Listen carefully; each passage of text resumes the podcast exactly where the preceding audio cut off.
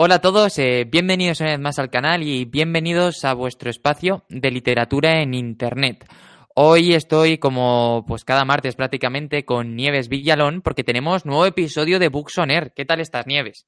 Muy bien, con ganas de hacer esto. Antes de seguir con el directo, voy a preguntar si se oye bien, porque como la semana pasada tuve problemas. No, pero tus problemas no son de la semana pasada, ¿eh? ¿Eh? Que lo de los problemas lo llevas arrastrando mucho tiempo y no es del micrófono, es de aquí. Que te peten, niño. Eh, bueno, yo supongo que si te- yo te oigo mucho mejor que la semana pasada, de hecho. Tenemos por aquí ya a Dostoyevsky, Dostoyevsky, a Valeska, Ivonne. Y bueno, eh, si escucháis bien a, a Nievecica, decídselo porque, joder, así podemos ir hacia adelante y deja de interrumpir el normal desarrollo del programa. No me llames así, por favor. Y menos en público. Ay. Queda, jolín. Pues mejor. Que no, que no soporto ese nombre. Eh, ¿Sabes? Tengo que decir una cosa. Ya, ya era hora de que nos quitásemos la careta y sin ningún tipo de complejo dedicásemos un directo directamente a los nazis. O sea, Ya. Mira que no te lo he dicho antes, te he dicho, ¿estás seguro? O sea, no te he dicho, ¿estás seguro de que quieres hacer un directo de Ana Frank? No vamos a parar de hablar de nazis. Bueno, pues como todas las semanas. de- eh, en este canal eh, eh, podemos hablar de, de Nieves Redondo y estar hablando de nazis perfectamente. ¿Quién es Nieves Redondo? Hemos hecho un directo sobre ella, ¿no? Ah, no, Nieves Delgado. Dolores. Ah, eso. Despierta, ¿no te habías hecho un café? Lo tengo aquí. Pues. Pues es que si no, hoy no, no voy a aguantar. Em, bueno, pues muchas gracias a todos los que estáis en directo. Muchas gracias también a los que nos estéis escuchando en diferido. Y hemos elegido a Ana Frank porque hoy es el aniversario o presunto aniversario de su muerte. Porque, pues digo presunto por el hecho de que no se sabe exactamente eh, cuándo murió, ¿no? Pero parece ser que todo indica que fue un 12 de marzo, que esto es maravilloso, bueno, maravilloso quizá no es la palabra, pero es súper interesante porque es el mismo día que muere Terry Pratchett. Eh, sí, yo diría más bien interesante antes que maravilloso, ¿no? Sí, Pero- sí eh, en en realidad ha sido todo casualidad. Le dije ayer a Nieves, Nieves, mañana es el cumpleaños de Ana Frank, he dicho, no, no era el cumpleaños, es lo de la muerte. Pero bueno, estamos aquí para hablar de literatura. No estaba planeado, porque lo de Ana Frank surgió la semana pasada, después del, del directo de la semana pasada. Sí, sí, y ya ¿Has tenemos... leído Ana Frank? Eh, la novela gráfica. Venga, hacemos el directo de eso. ¿Tú no te has leído el libro de Ana Frank? Mm, Me he leído la novela gráfica que sacaron el año pasado o el anterior. ¿De qué vas? ¿De qué vas tú? Mira, no, no vamos a ir por ahí, Carmelo. Es que, es que no te has leído a Ana Frank, un clásico de la literatura contemporánea. Carmelo, no te has leído El Quijote de la Mancha. Y Ana Frank me la leí en noviembre o así, ¿eh? No te creas tampoco, que va mucho más allá. Dios mío. Bueno, entonces, eh, y pues yo no sé... co- importante, importante, stop. Eh, la Vania dice que no hagamos spoilers. Pues al, pues al final muere, ¿sabes? Es que, a ver, eso no creo que sea un spoiler. A ver, vamos, quiero decir una cosa. Perdón, perdón, perdón. Es que no se pueden hacer spoilers de una persona real. No, es verdad. Es ¿Y que, cuál fue? El otro día fue cuando puse en Twitter que iba a ver Bohemian Rhapsody, que dijiste al final muere. pero es que hoy has puesto no sé qué de un libro de, de la... mu- Jurassic Park, Y también te he dicho que mueren. pero no mueren. No lo sé, no me lo he leído. Así que no, no te sé decir si mueren o no. A ver, vamos a empezar por el principio. Entonces, lo bueno es que tú te has leído la novela gráfica y yo me he leído el libro, o sea que más o menos tenemos las dos perspectivas. Sí, de hecho, en la novela gráfica hay partes que no salen, por lo que tengo entendido, hay partes que no salen en el libro en lo que se publicó originalmente. Puede ser. Censurado, etcétera, etcétera. De eso podemos hablar a lo largo un poquitín del directo, pero yo, como siempre, eh, te quiero hacer una, una pregunta, ¿vale? Hazla. Y es, tú cuando... No, joder, no te rías, que este tema es serio, hostia. que estamos hablando de una niña que murió por los nazis en un puto Sí, me- campo de me concentración, me por favor. Un poco de respeto. siempre- Me río porque siempre empiezas con una pregunta. No, yo te quería preguntar si cuando tú lees la novela gráfica o yo el libro, ¿Mm? eh, ¿tú sientes que esto es real? O sea, que, que esto es la vida, la vida de una niña de verdad, porque a mí me cuesta mucho ponerme en la perspectiva. A ver, a mí me cuesta ponerme en su papel, pero por desgracia sí, sí me creo que sea. O sea, sí me metí en el, en el hecho de que fuera una historia real. Y es una mierda. Mm, al final, no deja de ser el diario, para si alguien no lo sabe, es el- los diarios que escribe una niña mientras está escondida para que los nazis no los atrapen. El diario se llama Kitty y me da mucha ternurita. A mí también. Y qué te iba a decir, igual no me cuesta tanto ponerme en la situación de que es una historia real porque yo sé que tú has leído sobre todo de la primera, de la guerra, de la guerra civil, pero no sé hasta qué punto has leído de la Segunda Guerra Mundial. Eh, no tanto, pero me he visto la tumba de las luciérnagas. Bueno, ¿Has visto la tumba de las luciérnagas? fair enough. No, ¿No has visto la tumba de las luciérnagas? La película más triste del mundo habida y por haber. la película más triste del mundo es Titanic, todo el mundo lo sabe. Mentira, pero si ella se salva. Es broma. Se salva la Eh, rica y muere el pobre, es la normalidad, ¿sabes? Hostia, Sí, pues sí, qué, mal va a ir, qué mal va a ir este directo. Sí, hoy es que estás tú muy suelto, ¿no? Sí, puede ser. Que, no, te iba a decir que mm, la mayor parte de los libros que yo he leído sobre la Segunda Guerra Mundial no son novela, o sea, no son ficción. Hay muchas que sí que son ficción, pero no todos. O sea, de hecho, la gran mayoría han sido biografías o ensayos o las páginas de Wikipedia dedicadas al doctor Mengele. Pues me molaría mucho leer más sobre eso. Sí que he visto películas relacionadas con, con todo esto, o sea, basado en hechos reales, aunque no sea un documental como tal. Por Mm, ejemplo, todo lo de los juicios de de Te cortas. ¿Qué? Me he cortado, ¿no? Cortado, Sí. Eh, la, de, la película de los juicios de Nuremberg, Sí. que como persona, pues eso, graduada en Derecho, a mí todo esto me gusta mucho, ¿no? Y, y, y me, me choca mucho cómo un país fue capaz de tapar absolutamente todo, como si no hubiese pasado nada, y que tuviese que luchar gente del propio país por desvelarlo. Me parece increíble. Ah, no, igual no tanto. Hostia, la, la noticia de ayer, Ya, por eso te lo digo. impactante. Eh, para que no lo sepa, la noticia de la que hablamos es una del 11M, ¿vale? De, del jefe de los TEDx en, eh, en ese momento. Da igual. Em, te iba a decir algo así, aprovechando el tirón este de que eres- estás relacionado con el mundo de las leyes, por, por eso de que has estudiado Derecho y tal y cual, y lo de los juicios de Nuremberg, léete el lector, por favor. ¿Sabe esto? Va, eh, hay gran parte de, de jurídico ahí, porque el tío se dedica a eso, es abogado. A ver si alguna Y vez de me lo dejas. Llega, no sé si llega, no recuerdo ahora mismo si llega a ser juez, pero las prácticas de, de cuando él está en la carrera las hace atendiendo a uno de los juicios por crímenes de la humanidad. Y está súper guay. Así que por Dios, léetelo. Cuando me lo dejes. Pero si lo tienes en tu casa. Es verdad. ¿Desde enero? No, no, no, sí, no. Desde qué, antes. qué fe de enero. A lo mejor desde noviembre o de octubre. Sí, sí, es desde antes, es desde Mira, antes. desde el día, bueno, hola a todos, estamos aquí en directo, ¿vale? Desde el día que quedamos con Sonia Lerones en, en un Starbucks. Que eso es octubre. ¿Ese día te llevé el lector? Sí, yo creo que sí. Madre mía, no llovió ni nada. Por Dios, léetelo o me lo devuelves. Bueno, vamos a saludar un poquito a la gente que está viéndonos por, por un poco de respeto, ¿no? Eh, dicen Dostoyevsky, Dostoyevsky, que se lo leo yo hace unos 15 años. Lo de, nos dice Trotalibros, hola Elena, ya sabes que aquí este es tu nombre. Tema para nosotros. Eh, spoiler, al final muere. Ya nos han spoileado Bohemian Rhapsody, el diario de Ana Frank y Titanic. Empezamos bien. Dicen, ese café de Carmelo es raro, da risa. No, no, es café de verdad. Lo que pasa es que, claro, cuando te acuestas a la una de la mañana y te despiertas a las 5, bueno, y, y acostarte es una cosa muy distinta a dormir. Porque me puse a leer, luego me puse a dar vueltas y cuando me quise dar cuenta, pues eran las dos y pico de la mañana. Así que yo, inteligente, eh, ojo a la inteligencia, ¿eh? Dije, me voy a poner algo de fondo para mm, descansar y me puse un documental sobre Pau Gasol porque me lo recomendó YouTube. Hostia. Luego te lo paso. Y, y a lo mejor vi media hora, 40 minutos. O sea que a lo mejor me dormí casi a las 3 y me levanté a las 5. Y tengo que decir muy orgulloso que este es solo mi tercer café del día. ¿Y, y el sueño bien? O sea, ¿te has Eh, dado delirios? ¿Has tenido alucinaciones? No, bien. O sea, no sé, estamos hablando de una niña asesinada por los nazis. O sea, más mal que eso no me podía ir hoy, ¿sabes? Bueno, todavía puedes soltar alguno de tus chistes aquí en directo. en gen- gente que no te ha visto cara a cara, que no, no sabe que eres así.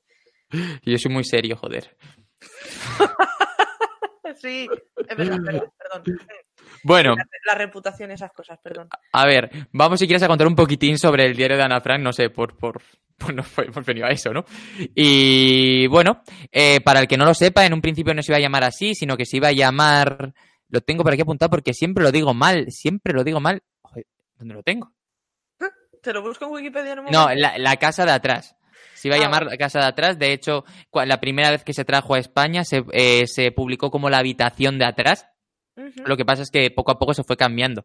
A España llega en el año 1955 y donde primero se publica es en el año 1947, evidentemente, en, en, Holanda. Que a mí una de las cosas que más me chocó es que estas personas eran, eran, bueno, no sé si eran holandesas como tal, ahora mismo no lo tengo en la cabeza, pero sí que vivían en Holanda. Vivían en Holanda, en uno de los barrios más marginales. Mm. Y el padre, Otto, era holandés, si no recuerdo mal y eh, tiene nombre, o parece por lo menos. La cosa es que tú cuando estudias la Segunda Guerra Mundial o, piensas en ella, nunca piensas en, Holanda. Es como un país que, bueno, en Países Bajos, lo que sea, que nunca, piensas en ello. No, piensas en Alemania, Polonia y luego los que fueron entrando en la guerra. Francia, Inglaterra, Inglaterra, Estados Unidos. Japón, Rusia, pero no piensas en Holanda y eso fue lo que a mí primero me chocó. Y otra cosa que me chocó mucho, a mí cuando lo leí por, bueno, por primera y única vez, es el hecho de, de cómo la chica es optimista en todo momento. O sea, esa visión solo la puede tener una niña que en todo momento hay esperanza, en todo momento hay como una razón para seguir y aunque sí que es cierto que poco a poco vas viendo cómo todo se vuelve un poquito más oscuro, porque yo creo que incluso la niña se da cuenta de que de ahí no va a salir, no sé si no va a salir nunca, pero que por lo menos no va a salir pronto, siempre tiene, está enamorada del otro chico, ve esperanza en sus padres, es verdad, a mí una cosa que más, de las cosas que más me gusta del libro es ver cómo la relación con la otra familia se empieza a crispar cada vez más porque están encerrados. Están encerrados. Entonces, claro, y, como una pequeña ventana o una radio se convierte en, como la única razón para tener esperanza. O sea, es como, como Dios, por decirlo así, ¿no? Como la posibilidad de, estar en contacto con el mundo exterior de una manera u otra. Y a pesar de que saben que si abren la ventana eh, les pueden atrapar, les pueden pillar, ellos necesitan sacar la cabeza de vez en cuando para respirar. Hmm. No sé, yo la verdad es que leyendo la novela gráfica me quedé un poco pues como cada vez que leo una historia de esta, de esta época, un poco en shock, porque además, no sé cómo lo hago, pero siempre acabando, acabo leyendo estas historias de gente muy joven, de niños y de...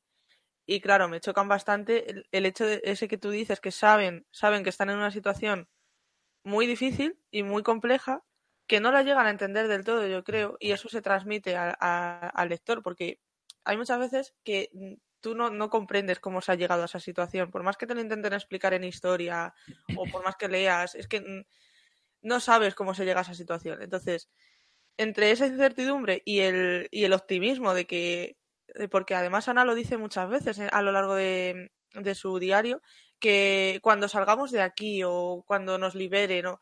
y no sé, es muy impactante. Mm, porque mm, más o menos están encerrados unos dos años, año y pico, dos años, si no me equivoco. Y una de las cosas es, por ejemplo, en la novela gráfica, ¿cómo se narra? Porque en el libro únicamente está lo escrito por ella, no hay nada más. Yo creo que en la novela gráfica han implementado textos de, del original, o más bien que es el texto original y con imágenes, claro. Con, con ilustraciones. Vale, vale, vale, vale. sobrias, por cierto. Sí. muy, muy, no oscuras, sino sobrias, serias, sin mucho detalle, sin mucho, sin mucha alegría. Seguramente sin querer quitar la atención de lo que de verdad es importante. Eso es. De hecho, recuerdo perfectamente una página que es eh, todo el fondo es blanco y está el texto.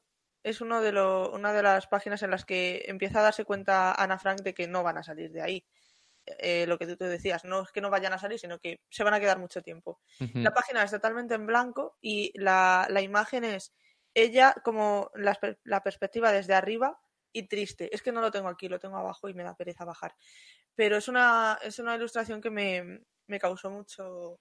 Porque es eso, no desvía la atención del texto, pero a la vez te fijas en la imagen justo cuando acabas de leerlo y te quedas en plan, yo creo que las imágenes acompañan muy bien al, texto. Mira, acabo de encontrar aquí que está escrito entre el 12 de junio de 1942 y la última entrada en el diario es del 1 de agosto de 1944. Y que mm. justo em, la familia de Ana Frank fue detenida el 4 de agosto de, bueno, fue delatada el 4 de agosto de 1944. O sea, a mí me gustaría decir que eh, hay un libro de un escritor español, de Antonio G. Iturbe se llama, o Alfredo G. Iturbe, no sé. Ah, sé que es G. Iturbe, ¿vale? Y se llama La bailarina de Auschwitz. Justo al final de ese libro, y esto no es spoiler, ¿vale? Pero me parece, me parece un detalle. No sé si fue un hecho real o no, no sé si pasó o no.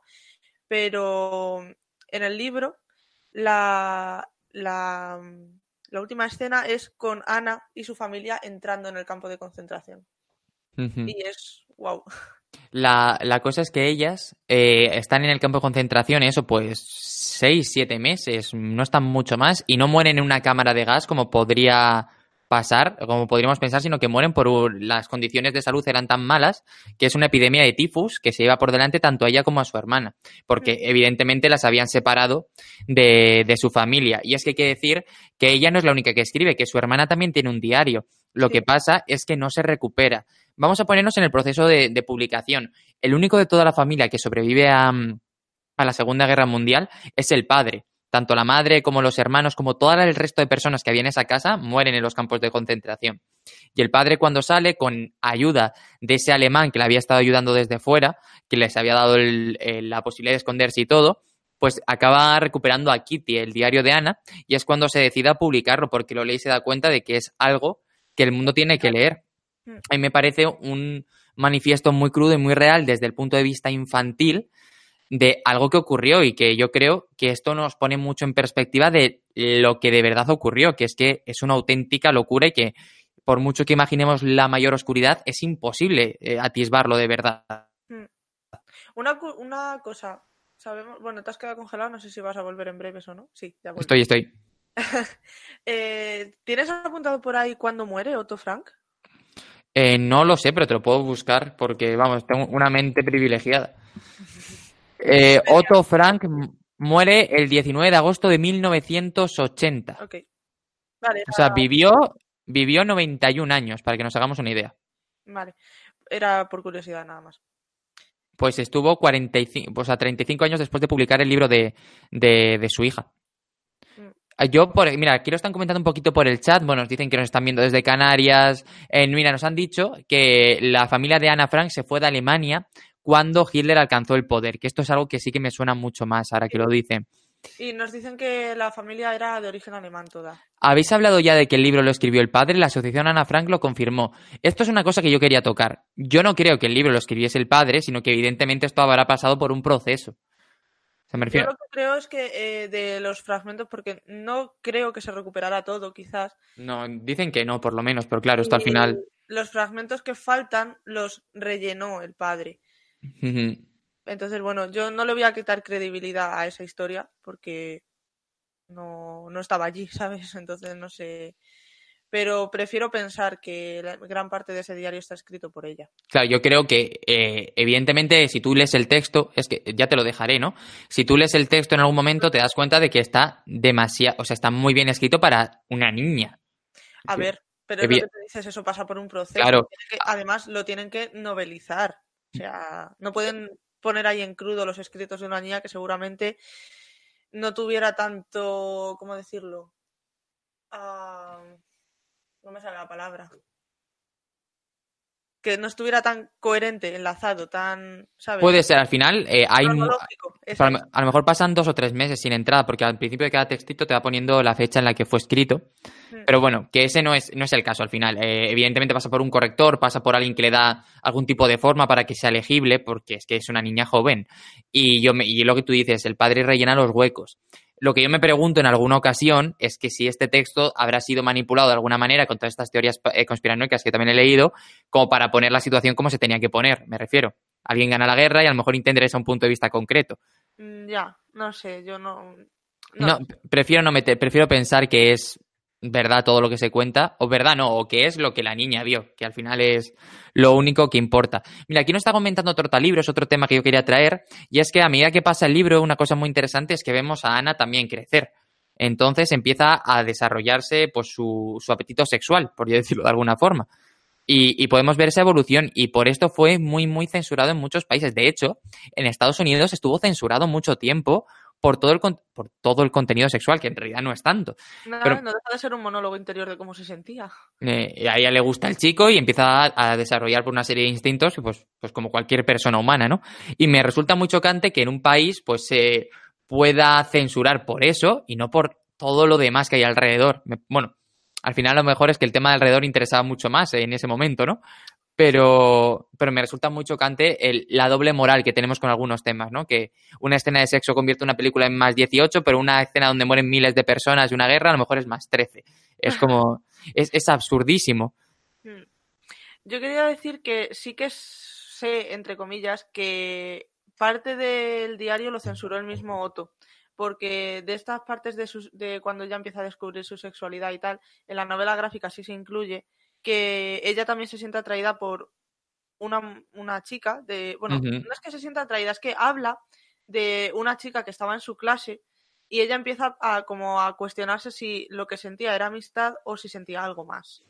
Y esto, por lo que tengo entendido, en el libro como tal, en el libro original, no está. Hay eh, diferentes versiones, por lo que yo tengo entendido. Hay algunas donde no está y otras donde se supone que está. Pero yo es que como no he podido, yo no sé, por ejemplo, el que yo he leído, no sé si está o no, porque es cierto que sí que se habla de esta chica y que se muestra ciertas cosas que piensa, pero claro, yo no sé si eso es la versión censurada o la versión de lo que ella escribió. O sea, no, no sé hasta qué punto los pensamientos podían ser tan o tan poco fuertes, me refiero.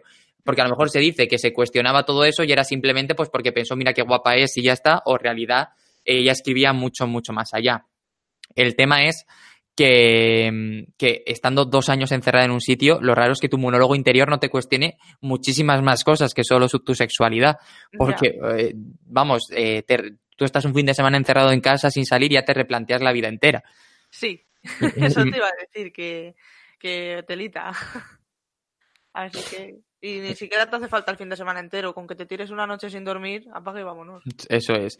Y sobre todo, y tú te tiras una noche sin dormir y como mucho piensas, oye, mañana tengo que ir a trabajar. Pero estas personas estaban cada día pensando que, la, que podía entrar alguien por la puerta, detenerlos y a matarlos. Mm. Y, y su única esperanza era una radio que dijese que habían vencido a Alemania. Es que era lo único que tenían. Ya, qué Y- triste, macho. E- Es horrible, pero yo muchas veces me he intentado poner en la mente de alguien que vive en guerra, ¿no? Porque nosotros tenemos problemas, pero me he intentado poner en la mente de alguien que de verdad eh, el mundo se le rompe totalmente, que su día a día pasa de ser ir a trabajar o lo que sea, y llegar a fin de mes a ser, eh, me pueden matar, puede entrar un tío por la puerta y pegarme tres tiros, eh, tengo que huir de mi país con lo opuesto, y me parece súper duro y que creo que todos deberíamos de intentar por lo menos leer obras así de fuertes, no digo esta, digo cualquiera, para que de verdad nos pongamos por un momento en la cabeza de, aunque sea imposible, pero que nos acerquemos más a personas que de verdad lo han perdido todo y luego no seamos tan radicales con ciertas opiniones. Que a veces, no, es que bien, no es tan. eh, alguien, yo una vez escuché que mm, las personas solo huyen de su país por dos motivos, o por trabajo o por amor, que no hay ninguna razón más. Pues y, las do- y las dos son supervivencia. ¿Cuál? hombre, por la guerra también. Bueno, sí, pero bueno, claro. Pero evidentemente es porque ya se te ha hundido la vida, ¿no? Pero eso, me, eso quería llegar. Mira, os dicen por aquí trotalibros. Eh, me hizo mucho pensar una frase que te encuentras al final del Museo de la Casa de Ana Frank. Yo no he estado, pero me gustaría ir. Ay, a mí también. ¿eh? Ojalá yo hubiera tenido nuestras oportunidades. Pues ojalá. Es que, no, no, no te calles, trotalibros. Puedes hablar todo lo que quieras. Ya sabes, Elena, que quieres muy bien recibido. Eh, no, pero me, me refiero, es verdad, al final todo va de relativizar, ¿no? Porque los problemas de cada uno se pueden volver mucho más estúpidos cuando los comparas con otra persona. Pero eso no quiere decir también que tus problemas en ti mismo no tengan importancia. Y es que más esta charla la he tenido yo hoy en el trabajo. Mm. Tú- tú- para ti puedes, para mí puede ser un problema y para ti también muy grande, pues tener mucha miopía, sobre todo para mí que estoy todo cegato, ¿sabes? Yo no tengo miopía. Pues para mí puede ser un problema muy grande perder las gafas y tal, pero claro, si me dicen, no, pero compárate con una persona ciega, pues evidentemente una persona ciega está mucho peor que yo. Bueno, ella claro. no pierde las gafas. Perdón. Bueno, pues eh, da igual, da igual. Sí. Yo solo intentaba hacer un alegato serio, pero está bien. Eh, vamos a ver. No se puede ser seria por aquí. Ya, ya lo veo, ya lo veo, ya lo veo. Mira, por ejemplo, yo te quería preguntar. Es que, a ver, tenía diferentes. antes de preguntar, por favor, por favor, yo soy una apasionada de este tipo de, de esta época eh, de- histórica y necesito más lecturas. Así que recomendadme todo lo que se os ocurra. Tengo apu- apuntados eh, eh, el último tren a Madhausen o algo así se llama, es de Ediciones B, eso sí lo tengo claro, tengo clara la portada. Y una de mis siguientes lecturas es El jardín de Dachau, que lo tengo por ahí pendiente. Pero quiero saber muchas más novelas porque me apasiona esto. Yo te quería decir que me parece muy, muy importante leerte el Mi lucha. Me la he leído. Ah, vale, vale, pues entonces nada. Yo, es que me lo, leí, yo me lo leí también en su día y me, me pareció bastante interesante. porque, a ver, no puedes comprender, no puedes comprender esto sin comprender el punto de vista de la persona que la lió. Sí, y aún así se escapa a mi comprensión cómo pudo llegar a eso. Pero es como todo, al final una cosa lleva a otra y cuando te das cuenta ya se te ha ido de las manos. O sea, al final era una guerra, es que es lo de siempre, ¿no? El problema de, de las guerras es que todos tenemos aliados, entonces cuando uno entra, pues entran todos. Hmm. Y, y bueno, pues tú conoces, es que, bueno, no es de la Segunda Guerra Mundial, pero ¿conoces el canal de YouTube de Great War? No. Pues míratelo porque va explicando semana a semana lo que pasó durante la Primera Guerra Mundial. Vale, tirando de canales de YouTube, me gustaría mucho recomendar el de Extra Credits, que tiene como distintos episodios así de, de la historia en vídeos muy cortitos y está muy bien, sobre todo el de la Primera Guerra Mundial y el de mm, el día D. Uah, eso, los tres, creo que son tres episodios. Son alucinantes. Mira, te preguntan por aquí, Nieves, porque va sobre una película y evidentemente esto tiene que ir dirigido a ti. Ah, sí, esa la he visto. Bueno, Si sí, te has visto la película de Timur Berne- Bernes, eh, que, ah, ah, que Hitler aparece en la, en la actualidad y vuelve a ganar poder. Hmm, Esa es la de Ha vuelto, se llama el, el libro se llama Ha vuelto. Es como una especie de mm, sátira, porque el libro está escrito en, cable- en clave de humor. Y es un poco creepy, pero a mí me encanta. ¿Y mm, qué más me dicen por aquí? No, te están comentando sobre todo eso y te han hecho Bullard y HHHH de Loren Binet. Vale, esos me los apunto porque no los conocía. Y, y lo de que a mí me hace mucha gracia cuando se recomiendan, o sea, cuando alguien plantea la, la posibilidad de que Hitler vuelva y vuelva a ganar poder, porque en realidad es algo que ya ocurrió en la época. O sea, Hitler antes de llegar al poder por unas elecciones democráticas y todo esto, falló dando un golpe de Estado. Me- me- quiero decir que, que se veía a lo que, a lo que venía, ¿sabes? Él intentó dar un golpe de Estado para tomar el poder de la República de, de Weimar. De República de Weimar, no, de la otra, de la otra, ¿cómo se llama? De Weimar era antes Alemania, me he equivocado. Ya. Bueno, la, la parte esta que siempre he tenido tintes independentistas, que ahora no me acuerdo cómo se llama. Bueno, es igual. Eh, ¿has, ¿Has visto, eh, al hilo de todo esto, el documental en Netflix del Círculo de Poder de Hitler? Vale, pues eso. Y que, bueno, pues que si lo has, lo has visto ya, no te tengo nada que recomendar. Y que Hitler intentó dar un golpe de Estado, estuvo en la cárcel, en la cárcel, bueno, el movimiento nazi ya existía, pero era totalmente minoritario, la cárcel fue donde escribí mi lucha, y, y al final eh, el auge de los nazis es gracias a la caída de, de Estados Unidos económicamente y la necesidad de pedirle a Alemania todo el dinero que tienen, que era algo que Hitler lleva profetizando un montón. Entonces, cuando llega es el Mesías, el Salvador, pero claro, tú ves toda esta hila de acontecimientos y dices, se, aún así se fue muchísimo después de todo esto. Mm. Estaba buscando cómo se llamaba la república, pero luego lo miro. Que me he De, ido del libro. de, de Walmart, ¿no? Es que no lo sé. Pero Bueno, da-. Da igual. Eh, al, al hilo, bueno, me dicen por aquí como Hugo Chávez, no, no creo que vayamos a comentar mucho de política actual, la verdad. No, por favor. Que Porque ahí, porque ahí ya es suficiente. Y no sé, ¿qué más quieres comentar del libro? Del de Ana Frank. Hmm. O de cualquier cosa relacionada. Al final, ya sabes cómo va esto. Hombre, si tiramos de recomendaciones, no me callo. Pero. No sé. Dale, dale. O de recomendación. Tú siéntete libre. Sí, es que me apetece mucho recomendar la, el de. Antes he dicho que era la bailarina de Auschwitz, el de Antonio G. Iturbe, y no es la bailarina, es la bibliotecaria de Auschwitz. Porque la bailarina es eh, de Edith Egger, se llama, Es el que quiero recomendar ahora, que también es autobiográfico y es brutal, Un, devastador. Ese libro es devastador. un saludo a Pérez Reverte y a su famoso tuit de he intentado hacer un libro sobre un personaje de Auschwitz o de Mauthausen y ya estaban todos cogidos. un abrazo desde aquí.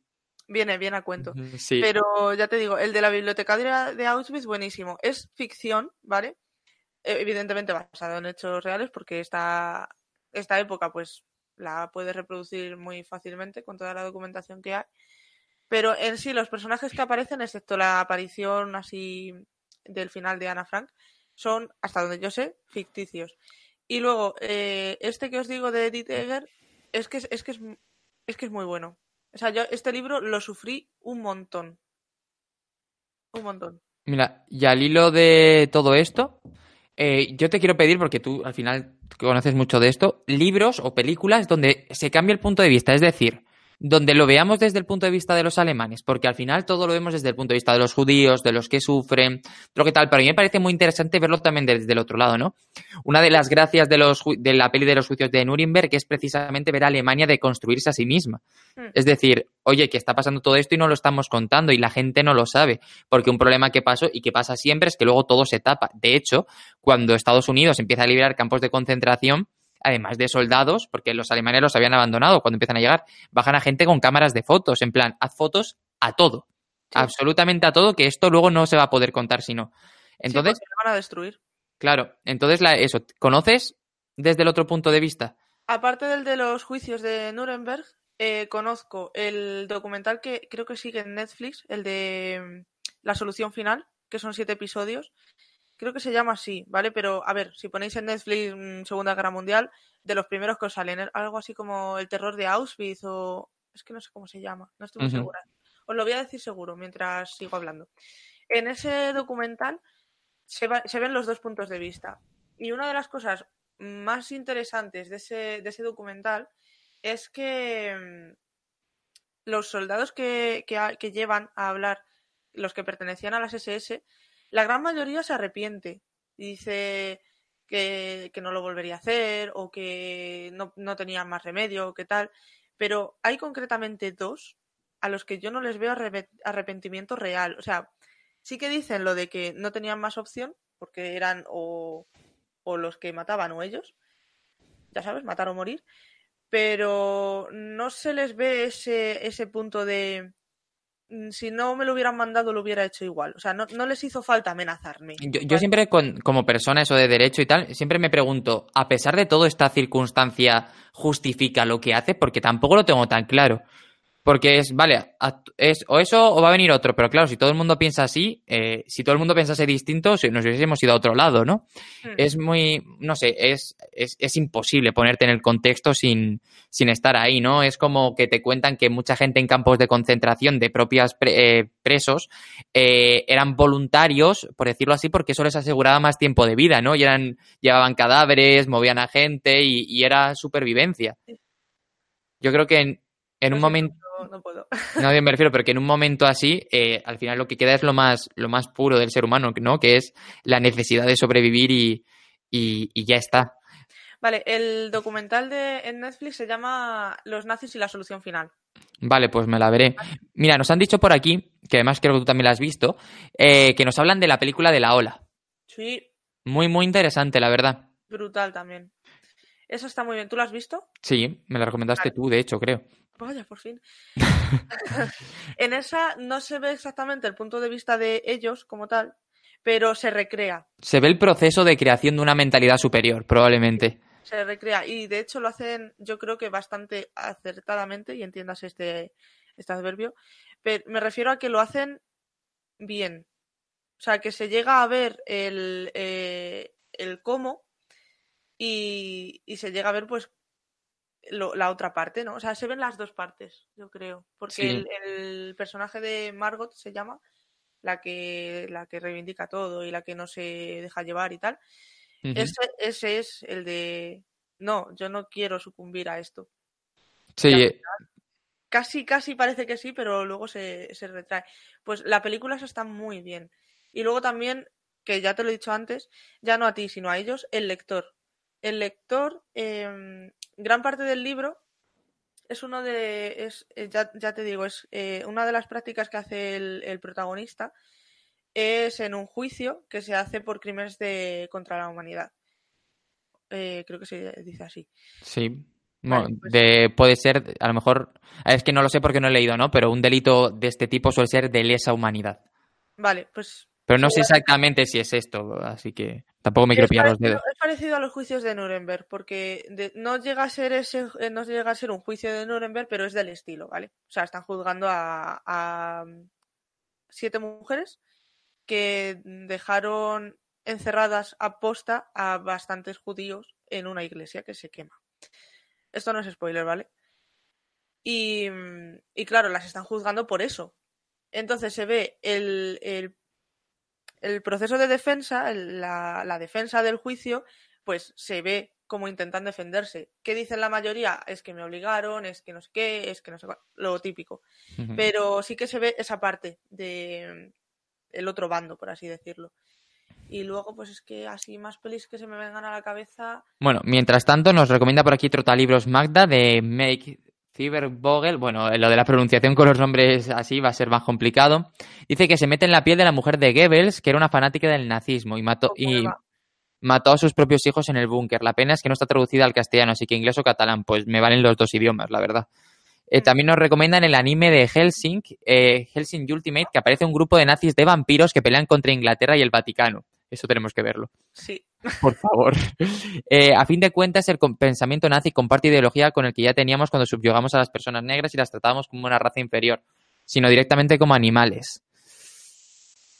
Sí y no. Mm, Me refiero, yo creo que es distinto porque en la época de la esclavitud y en la época donde todo esto estaba, donde esto era normal, podemos decirlo así, yo creo que la principal razón que se hacía todo esto es que no había una consideración de persona por esas personas, por esas, bueno, es que en ese momento no podrían decirse personas, ¿no?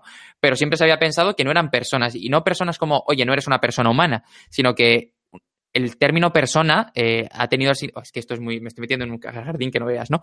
Pero, no, pero me refiero, esto, es que esto yo lo estudié en filosofía del derecho. El término persona no ha englobado siempre a toda la población humana, sino que en un momento era simplemente las personas blancas, las personas europeas. Mm. El término persona se refería más a aquel grupo que tenía esos derechos, ¿no? Esa posibilidad de ser libre y el resto, pues no lo eran. Entonces, no. Pero es exactamente lo mismo que ahora cuando. yo es que tampoco me equivoco. Uf, a ver. A ver. No, no, me refiero. eh, lo- es que, que iba a hacer un- una analogía con el, con el veganismo, ¿no? Pero me refiero. Igual que tú ahora. Yo, por ejemplo, no, pero eh, tú, Nieves, no ves mal comerse una vaca, por ejemplo. Sí, una vaca sí, pobrecita. Bueno, o un animal en general. O, la población estándar no ve mal comerse una, una vaca. Porque Vamos a decirlo así. Porque se ve como un ser que no es lo mismo que nosotros, pues cuando existía todo esto de la esclavitud o cuando se hacían todas las conquistas, cuando se descubrió América, se entendían que esas personas, y las estoy llamando personas erróneamente en este contexto, eran inferiores y por lo tanto no tenían los mismos derechos y por lo tanto el pensamiento es que se veía derecho a hacer eso. Yo creo que el pensamiento nazi es mucho más peligroso por el hecho de que de una sociedad que ya, entre comillas, siempre más o menos era igualitaria, había más igualdad de derechos y más tal, eh, hay una ideología que salta por encima de todas las demás e intenta eh, echar para abajo algunas que ya están más o menos aceptadas. Entonces yo creo que eso es el verdadero peligro, ¿no? Que no es tanto de, oye, no, nosotros somos, hemos estado siempre arriba, vosotros algo, sino, oye, el problema de que estemos tan mal es ese grupo y hay que ir a por ese grupo. Y ese grupo eran negros, eran judíos, eran homosexuales, eran personas con deformaciones. Es decir, poner que todo aquello que no sea tú ha sido lo que de verdad te ha causado todos los males. Y yo creo que con esto ya voy a poder ir cortando.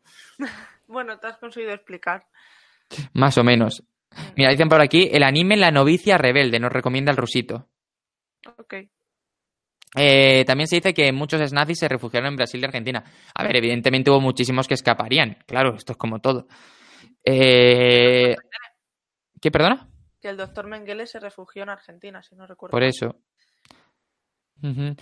Eh, desde un punto de vista lejano, pienso que el origen de esa misma ideología es la que lleva a personas ricas a mirar por encima del hombro a menos afortunados o a personas tercermundistas. Al final tampoco es bueno hacer generalizaciones, porque, bueno, porque al final hay personas, hay otras personas, etcétera, ¿no? Y creo que el mundo es mucho más complicado que decir esto es blanco y esto es negro, sino que todo tiene por en medio grises. Claro, ni todos Así- los ricos son así, ni todos los pobres son buenos, ni ¿sabes?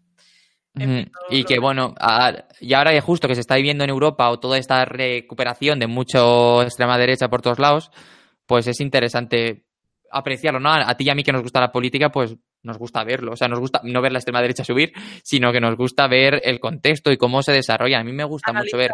Más que, ver, más que nos gusta, no- o sea, que nos parece Nos interesa. analizar- analizarlo. Sí, me gusta mucho ver los mensajes, los discursos, cómo se intenta convencer a la gente. Joder, me parece muy, muy, pues desde un punto de vista externo, muy, muy enriquecedor verlo, ¿no? Aunque no lo compartas, y tú y yo somos personas que cuando alguien piensa distinto a nosotros, pues no decimos que está equivocado directamente, sino que nos paramos a verlo, a pensar, a analizarlo. Y, Y, luego llegamos a la conclusión de que sí están equivocados. es broma. lo bonito que estaba quedando. A ver, nos dicen por aquí eh, la película de 12 años de... eh, es que creo, la voy a traducir porque creo que esta, de, de hecho, se, se llama 12 años de un esclavo. No, 12 años como esclavo, ¿no? También en español. Entonces, Eh, esclavitud me quiere sonar. Eso, sí. La cuestión es cómo se desarrolla esa ideología. Igual autores como Lovecraft han mostrado a la raza blanca como privilegiada y especial. A ver, pero también hay que ver el contexto. Me refiero, evidentemente, un autor hace unos cuantos... Bueno, es que Lovecraft no sé exactamente cuándo es, de hace un- del siglo pasado, ¿no? O hace dos. Lovecraft es de 1800 y algo. Eh, Es, es más o menos un poquitín después de, de Poe, ¿me quiere sonar?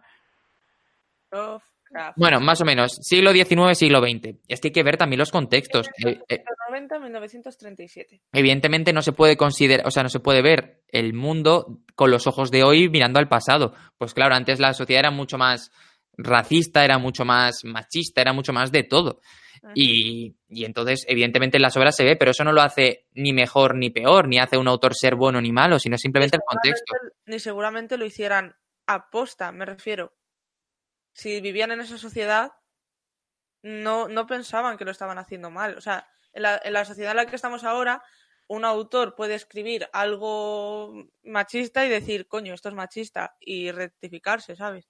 Y yo quiero poner un ejemplo muy, muy, No tenían esa opción, porque Claro, la un- sociedad era absolutamente machista. Claro, un ejemplo que, que ojalá no, pero un ejemplo que podría ser, ¿no? Que ahora mismo, con, y volviendo al 8 de marzo de la, de la semana pasada, el auge del feminismo que hay, que es un movimiento súper poderoso, súper potente que en realidad es imparable. Pues, pero nada te asegura que de aquí a 200 años no se vea como que estaba equivocado en muchas cosas. O sea, Mm. que no, no quiero decir que esté equivocado, ¿vale? Vamos a dejarlo claro.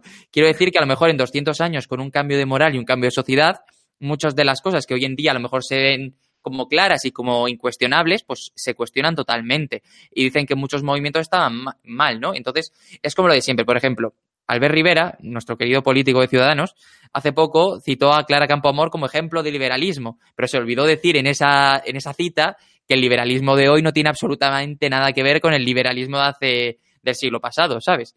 Entonces, de claro, hecho, el feminismo actual, por lo que tengo entendido, critica bastante el feminismo liberal de ese, de ese, de ese movimiento. claro, yo lo que- Solo buscaban, solo buscaban el... Bueno, da igual, no me quiero meter en esto.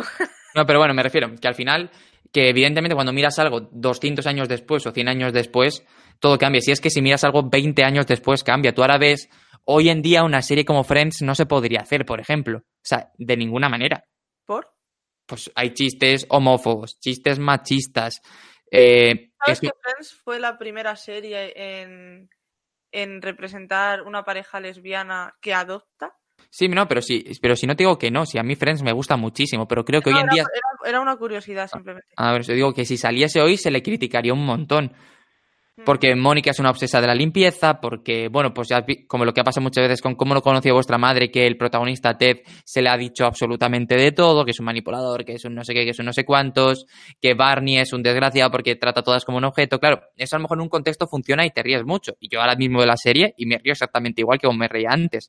Pero Yo, también te, Como conocí a vuestra madre, la vi hace poco entera de nuevo y me estuve descojonando igual que la primera vez. Pero ta- también digo que yo creo que si saliese hoy, eso, pero solo hay que ver también las grandes críticas que se hacen a muchas películas de Disney, ¿no? Ahora mismo. En el sentido de representa una mujer, una princesa que ya no es la que somos, evidentemente, pero yo no creo en ningún momento que hay que censurarlo, como hay gente que opina, no, eso está mal, no hay que enseñarlo, no, yo creo que... ¿Te se- que censuran Blancanieves?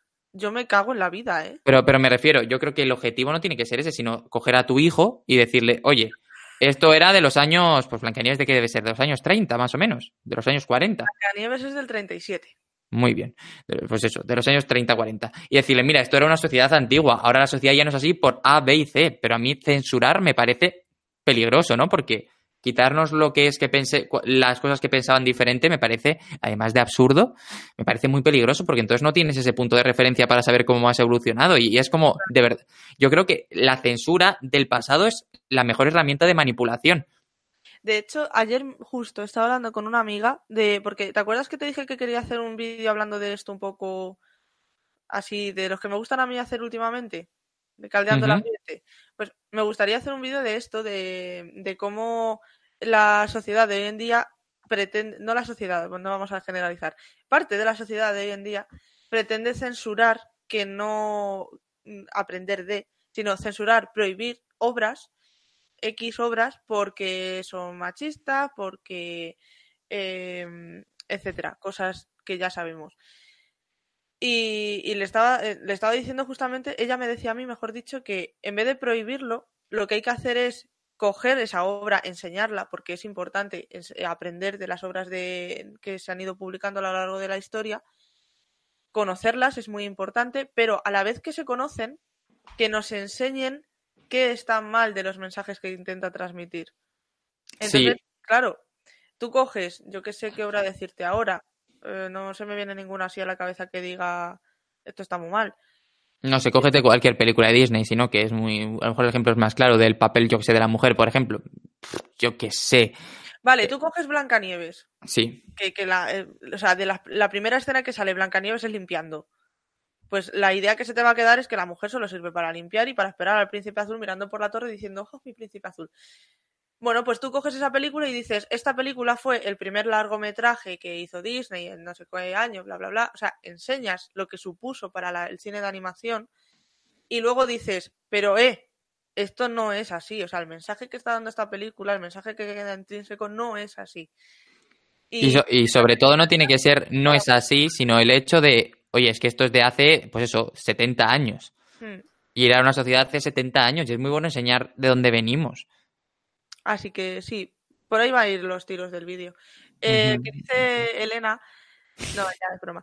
Dice Trotalibros que podríamos, eh, podrías titular el directo de Ana Frank Albert River. Clickbait total. Pues eso lo petaría segurísimo, ¿sabes?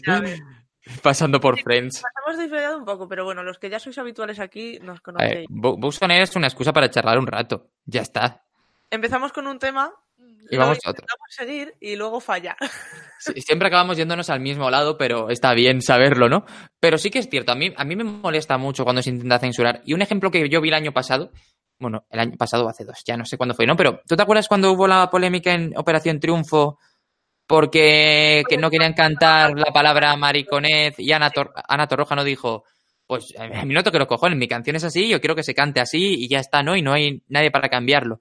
Ah. Entonces, yo, a mí me parece correcto que alguien, pues si tú te sientes más cómodo interpretando de alguna manera, pues eso.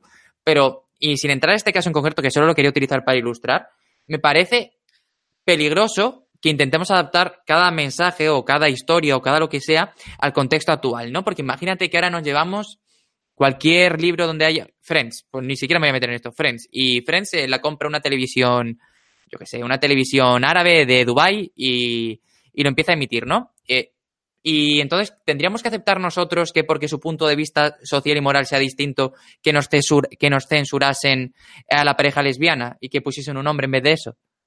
Eh, yo me lo pregunto muchas veces, ¿no? Eh, o sea, ¿por qué asumimos que nuestro punto de vista es el bueno y no damos pie a nada más, ¿no? Yo creo, y no estoy diciendo ni que el otro sea bueno ni que el nuestro no lo sea, ¿no? Sino simplemente que deberíamos de dejar a las obras en su contexto y me parece una buena manera de, eso, ¿no? Ayer, ayer cuando hablamos te dije, estoy escuchando a Loquillo, ¿te acuerdas? Y el Loquillo dice muchas veces, a él se le ha criticado mucho por una canción que se llama La Mataré. Sí. Que no sé si tú sabes, si sabes cuál, es, ¿no? Gusta mucho Loquillo, pero sé cuál es la canción. Pues mira, pues en ese mismo, es que lo escuché hace poco en una entrevista que le vi, dice, es que yo en ese mismo disco tenía otra canción que se llama Carne para Linda, que va precisamente de una chica que sale todas las noches, se lía con uno, lo mata y se lo come. dice, y nadie se fijó en esa canción, ¿no? Entonces, que todo va de contexto, todo va en dónde está el prisma en determinado momento a nivel moral. Las barras de medir. Claro, y cuando él sacó la canción en los años 70, en los años 80, pues nadie le decía nada. Luego en los años 2000 la tuvo que dejar de cantar. Y ahora la vuelve a cantar porque creo que llega un momento en el que ya se la suda absolutamente todo y dice, yo vengo aquí a pasármelo bien y a ser feliz, ¿no? Pues sí. Y, eso que es eso lo de las varas de medir, o no las varas de medir, sino qué es importante en cada momento. Hmm. No sé qué te iba a decir. Volviendo un poco al tema de cuando me has dicho que recomendar alguna película o algo así desde el punto de vista de ellos. No sé si has visto Valkyria de No. No. Vale. Pero ¿sabes, el, eh, ¿sabes lo que fue el proyecto Valkyria? Me suena, pero el proyecto Valkyria fue que un, un, grupo de, no sé si ahora mismo eran las SS, creo que sí, un grupo de las SS se intentó sublevar e intentó cometer un atentado contra Hitler para matarle. Vale, sí. Vale, pues eh, salió mal. Esto tampoco es un spoiler. Me refiero, este, esta película, a través del papel de Tom Cruise, se ve mucho que gran o sea, una parte de, las SS pensaba, llegaron a pensar que se, le- se les había ido la flapa y estaban llegando a un punto de no retorno en el que no querían, con el que no querían participar, o sea, no querían ser parte de eso. Entonces decidieron llevar a cabo este proyecto, pero pues eso, por X o por Y, pues no, no funciona como Pues es qué guay. una película que tardó mucho en salir. Porque yo ese, ese proyecto lo conocía, lo, lo dimos así un poco por encima en historia y tal, pero no nos llegaron a contar exactamente qué pasó. O sea, por qué llegaron a, a- a ese punto de decir vamos a matar a Hitler porque esto se les está yendo de las manos. Que realmente siempre sale la pregunta de, aunque hubieran matado a Hitler, esto hubiera seguido adelante. Porque Hitler ni siquiera era la cabeza pensante de todo esto. Sí, pero sí que era la cabeza para afuera, ¿no? Entonces, a lo mejor una caída de Hitler implica que, que el régimen se caiga, ¿no? Pero es, es algo parecido a lo que pasó aquí con, con eh, salvando la distancia, no con Franco, que podía haber seguido perfectamente, pero a lo mejor sin su figura no tenía el mismo sentido. Ya, pero ten en cuenta que aunque, o sea, imagínate que ese, ese atentado hubiera salido adelante. Que, es lo que, que de hecho es lo que pasó aquí. es verdad. Imagínate que hubiera salido adelante, que le hubieran matado. Yo estoy segura de que gran parte de, o sea, de todo el ejército, de todo el mundo que le apoyaba, hubiera enaltecido aún más la figura de Hitler, lo hubieran convertido en leyenda y hubiera sido mucho más peligroso. Podría ser, no te digo que no, podría ser perfectamente. Mira, dice por aquí Roger, eh, para los que no lo saben, los primeros 30 minutos son acerca del tema del título del vídeo y después acerca de todo y de la vida. Me encantan eh, los en vivos de Carmelo, genial escucharlos. Y nos dice por aquí el Rosito que Bray Delgado de la casa de Bernard- Bernardo Alba también se mete en este... Es Ber- Bernarda Alba, ¿no? Es un grupo. Ah, vale, vale. va- Ah, joder, me he liado. Eh, y te iba a decir yo algo, pero se me acaba de ir totalmente lo que te quería decir y era también de, de todo esto, ¿no? Que estamos hablando ahora. Pero has estado hablando del proyecto Valkyrie. los personajes a masculinos. Ahora quieren tomar los clásicos y cambiar los personajes principales a femeninos. Pues tampoco me parecería bien del todo, sinceramente. O sea, ese es mi punto de vista. No lo voy a desarrollar más porque me voy a meter en un percal en el que no me quiero meter. A, a mí eso sinceramente no me, no me preocupa. O sea, que me cojan, eh, a- pues como pasó con Marvel, ¿no? Que creo que ahora Thor en ciertos cómics ahora es una mujer, ¿no? Eh, sí, pero eso ya pasaba desde hace bastante. Ah, bueno, pues eso, que a mí no me, no me preocupa que, que hagan cambios de género. A mí me parece. O sea, mientras no sea pisar todo lo anterior, a mí me parece bien. Simplemente que. O sea, yo lo que no me gusta es destruir, ocultar y crear. Si mientras sea cambiar y seguir fluyendo, a mí me parece perfectamente bien. Y te iba a hablar algo de, de los alemanes, pero se me ha ido totalmente de la cabeza.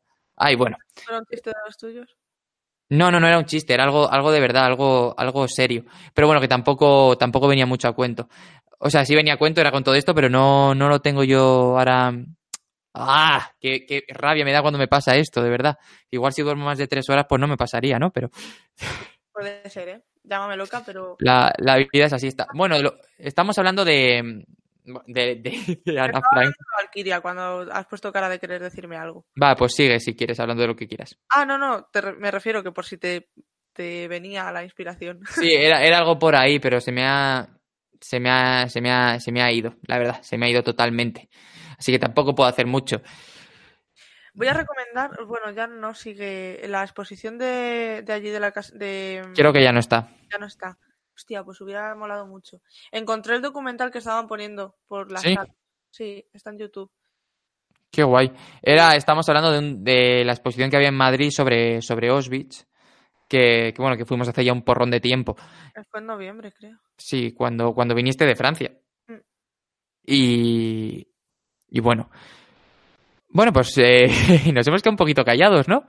Sí, es que estaba pensando en el, en el documental. Eh, los, los fragmentos que iban poniendo por las salas eran de testimonios de, de gente que lo vivió. Y mm, recuerdo que hubo uno que vi en la 2 que me gustó un montón porque mm, solo los, lo- eran testimonios de, de agentes de las SS que, que dolían, dolían mucho porque es lo que dices tú, ¿no? Ver las dos caras de, de la moneda.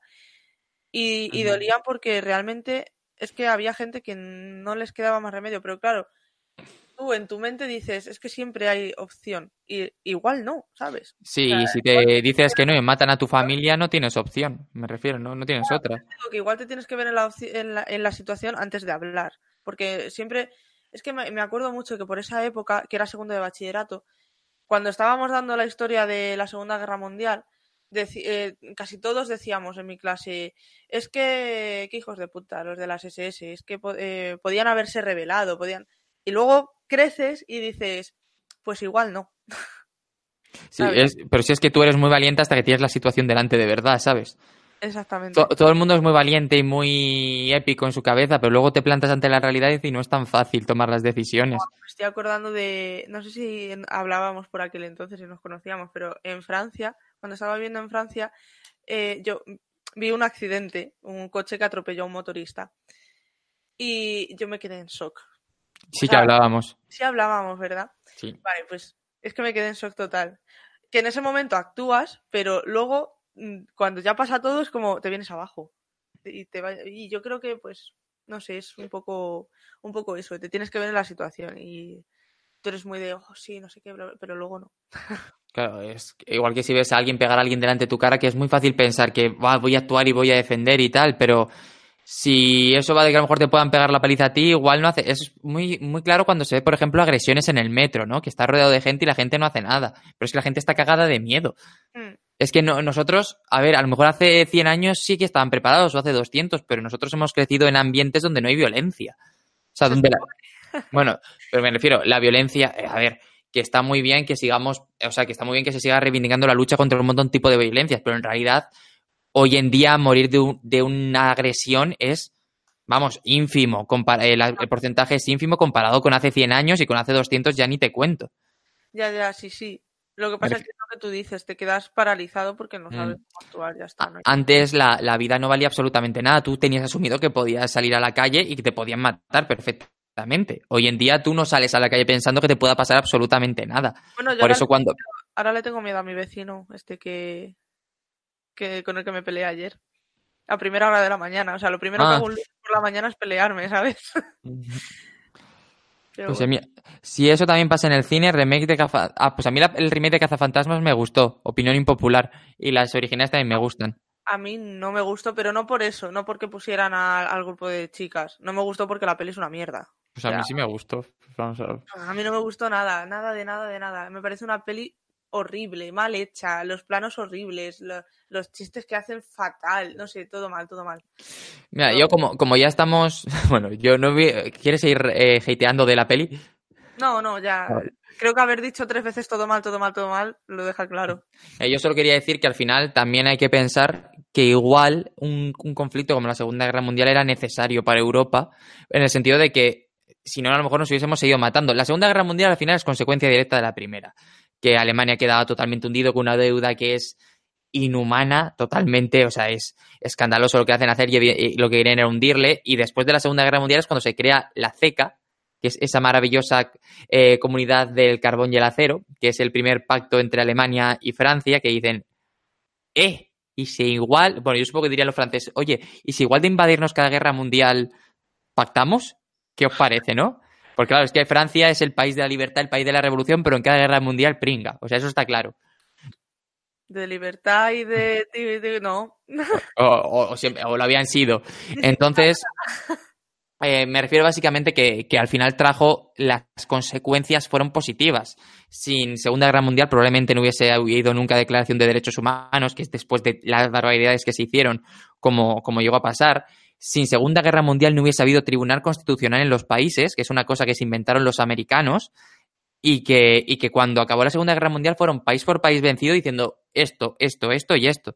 Que es que antes, o sea, es que el Tribunal Constitucional, los que tengáis en vuestro, no sé cómo se llamará en cada país, ¿no? Pero el hecho de que un, un tribunal pueda eh, estar por encima del gobierno a la hora de legislar y decir esto no se puede hacer, es algo que ahora mismo tenemos muy asumido, pero en realidad no lo es, porque cuando se empezó a instaurar es cómo demonios puede haber un órgano no elegido que diga a los representantes elegidos que lo que han elegido ellos en nombre de los que lo han elegido no tiene que valer. O sea, esto es ahora lo vemos súper lógico, pero en realidad es un, un, un bloqueo total de la democracia, como se estaba entendida, ¿no? Mm. Entonces, esto no, no existía y por eso los alemanes pueden llegar tan lejos. Y entonces dice, eh, dice el presidente am- americano, que iba a decir quién era, pero si me estoy, tengo dudas entre dos, así que no me la voy a jugar. Eh, este, este y este. Y así se extiende por toda Europa. Y después de eso llega la Comunidad Económica Europea, lo- perdón, y luego la Comunidad Europea, y luego llega la Unión Europea, que es probablemente lo mejor que le ha pasado a este país. Un saludo a Theresa May, que está en negociaciones para salirse también. Bueno, no sé yo si al final la van a dejar irse. Pero su propio país, no ni siquiera la Unión Europea, ¿sabes? Es eso, no, si la Unión Europea está diciendo que venga, que aligere. Tiene hasta el 27 de marzo, creo, de hecho. O sea, ahí ya se supone que hay libera- liberación de, de las relaciones y tal. no sé. Pero bueno. Bueno, pues vamos a ir cortando, ¿no? Llevamos una horita. Hmm. Em, Estaba pensando en una peli, pero es que no me sale el nombre. ¿Sabes de quién es? ¿O algún actor o algo? Me parece fatal porque es de mis pelis favoritas de la Segunda Guerra Mundial. Seguro que no lo he visto. Pero bueno, a falta de pan, buenas son galletas, así que El niño con el pijama de rayas, tanto el libro como la película, me parecen muy buenas. Y además los de- el libro lo lees de una sentada, así que Sí, de hecho yo me lo leí en un viaje de coche. yo me lo leí una tarde que no tenía nada que hacer también y me lo leí en poquito tiempo, la verdad. Y bueno, pues eh, muchas gracias por haber estado aquí, muchas gracias por haber visto este directo sobre Ana Frank, la vida, Alemania y Europa. Eh, que nos veremos la semana que viene. ¿Y la semana que viene hacemos el de adaptaciones? Ah, sí, ¿no? Sí, no, es que no me has contestado, entonces no, no sé, Qué mal, soy malísima. ya lo sé. Seguramente te he obviado porque luego hemos seguido hablando, así que Sí, así que nada, que la semana que viene estaremos hablando de películas que queremos que hagan adaptaciones y tal.